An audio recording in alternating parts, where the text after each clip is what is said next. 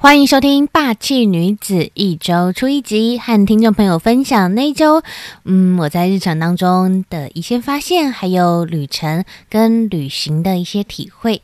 这一周因为有一段廉假，所以去到了，呃，沿着火车去到了。猴洞还有平溪，这一次的体验非常的特别与有趣，是在于，嗯，这两个景点，这两个地点，我很早很早就知道。你有没有一种生命体验，是你很早就对一个地点、一个地方非常的向往，非常想去，但是过了好几年后才去到那里，并且亲身的，嗯，置身在当中感受。当地的氛围以及你所想见的一些人事物或景景致，那这一次我就是经历了这一切。因为猴洞猫村在我十年前它正红的时候，刚好就哇，也是被它的呃猫村吸睛抓住眼球。可是我是十年。大概十年之中，我都没有去过，这是我第一次去。那平溪也是，就是很早就知道有平溪放天灯，但是也是在十年之间都没有机会去。诶，这真的是人生很奇妙的一件事情。而且在台湾很多地方，也是因为搭了火车，嗯的过程里面才发现，其实很多的站，很多的地方，这辈子不一定会有机会踏。到，比如说我们在搭火车的时候，有经过一个站叫做百福，诶，我就想说，哇，这一站的名字想必是非常有寓意，但是我们还没有机会下站去到这个地点去看看也好，就发现哇，其实可以沿着铁道、铁路玩的地方或去发现的地方有好多，嗯，也许之后跟着我的朋友们。嗯，会有更多的机会沿着铁道，沿着嗯高铁啊、火车各个的交通嗯路线去到台湾的各个的角落吧。这是嗯我预想到的。那回到这一次去到了猴洞和平溪，嗯，其实最大的感悟已经在节目的一开始讲到了。嗯，就觉得人生很神奇，一个地方很早以前就很想去，不过。竟然过了十年，可能是至少十年，嗯，差不多之后才去到那种感觉。虽然没有一开始的兴奋感，不过第一次去到还是有一种雀跃感，必须承认。然后看到猫咪，看到嗯整个景致，就觉得哇哦，原来是长这样。那嗯，当然有去过第二、第三次的朋同行的朋友就说，嗯。这里的猫咪好像比较少了，不过，嗯，因为你知道我没有 before after，所以就觉得哦，这里就是呃长这样子啊，好有趣哦。那第二个呢是平息，嗯，因为在之前其实呃我们在做壁制的时候，想要透过放天灯来为我们的整个团队有一个祝福，不过因为那个时候疫情爆发。所以就没有这个机会。那这一次很巧，就是有时候真的是天时地利人和，而跟这一群朋友，我们去到了平溪，呃，逛了老街，吃了诶很好吃的一家合菜，这家店给的分量很够，我们就说嗯这家煮的不错，之后来一定要吃。嗯，不过地点名字我们有点忘记，地点我们会记得，所以很难跟听众朋友分享，有点抱歉。嗯。在平溪这个地方，我发现礼拜天去的时候人还算不多，因为我呃礼拜二就二二八连假，二二八当天我看新闻的时候，二十七号的九份人爆满诶，那个爆满真的太可怕了。是我去，嗯，是我去猴洞跟平息没有遇见的盛况，我就觉得哇哦，那呃那天我们的。出去旅旅行，算是找了一个不错的好日子呢。嗯，那主要就是跟听众朋友分享，在这一周我特别嗯有的一些旅行体验和一些想法。还有呢，在这个假期里面，诶，我读了一本书，其实是嗯很。奇妙、很巧合的，因为我原本是要去咖啡馆，嗯，整理一下思绪、阅读心得什么的。不过我朋友来的时候，他就说：“哎，我带了一本书，你要不要看？”然后说：“呃，好啊。”嗯，加上我看它的封面好像不会有很多字，很快就可以阅读，于是我就将一本有点厚，但是它是嗯插画式的书读完了。里面有几句话，我觉得非常动人，我想要在这一集的节目当中和听众朋友分享。首先呢，这一本书它的名字很特别哦，它是翻译书，它叫做《男孩、鼹鼠还有男孩、鼹鼠、狐狸与马》。再说一次哦，这本书的名字叫做《男孩、鼹鼠、狐狸与马》。嗯，在这一本的书里面，有看到很多我觉得好想誊抄下来，并且我也誊抄下来的，可以说是名言佳句吗？或是让人觉得很扎心、很暖心的一些话。嗯，第一个是我们拥有最大的自由，就是可以选择如何回应发生的事。我们拥有最大的自由，就是可以选择如何回应发生的事。第二个，我写下来的是，只要踏出这一步，地平线就会出现。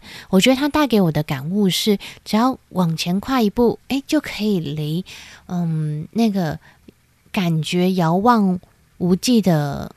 远处再更近一些些。那第三个呢？这也是蛮打动我的。它上面说，坦诚的分享永远都很有趣。因为它这一句的前前一段是讲狐狸很少说话，这个故事里面的狐狸它很少说话。然后就说，因为我觉得，嗯，我的话好像嗯不是很有趣。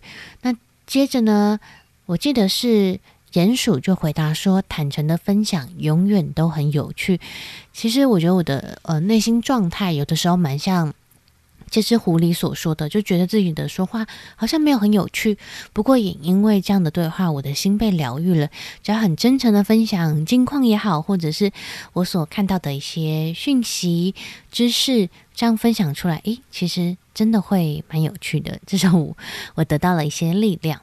那接着呢，嗯。”在这一段的第四个，我写下来的是会流眼泪是有原因的，眼泪是你的力量，不是你的弱点。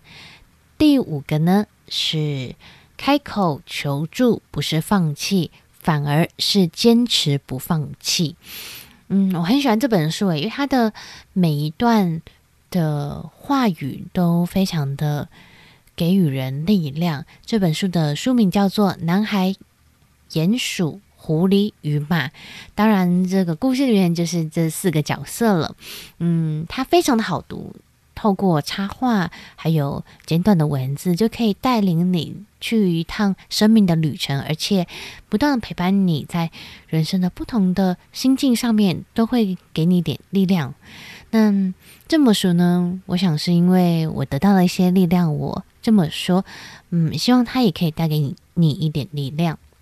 那接着呢，嗯，我又读了另外一本书，其实是浅浅的读了几个章节，在当中我誊抄了几句话。这本书的书名我就有点忘记了，有点抱歉。不过它里面写的名言佳句，我非常的喜欢，所以我也想在这一集的节目里面和听众朋友分享。他写的是让心灵沉入黑夜的。也留下繁星，它是维克多·雨果所写的一句话。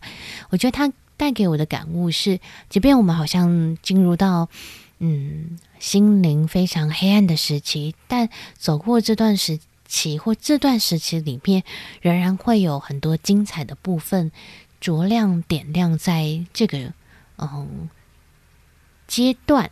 所以，我就我就把它写下来了。那另外一个呢？他是 James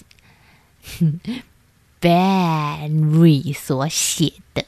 他写说：“没有什么事比脱离痛苦更让人渴望，也没有什么事比抛下拐杖让人让人恐慌。”再分享一次哦，他这句话是说，没有什么事比脱离痛苦更让人渴望，也没有什么事比抛下拐杖更让人恐慌。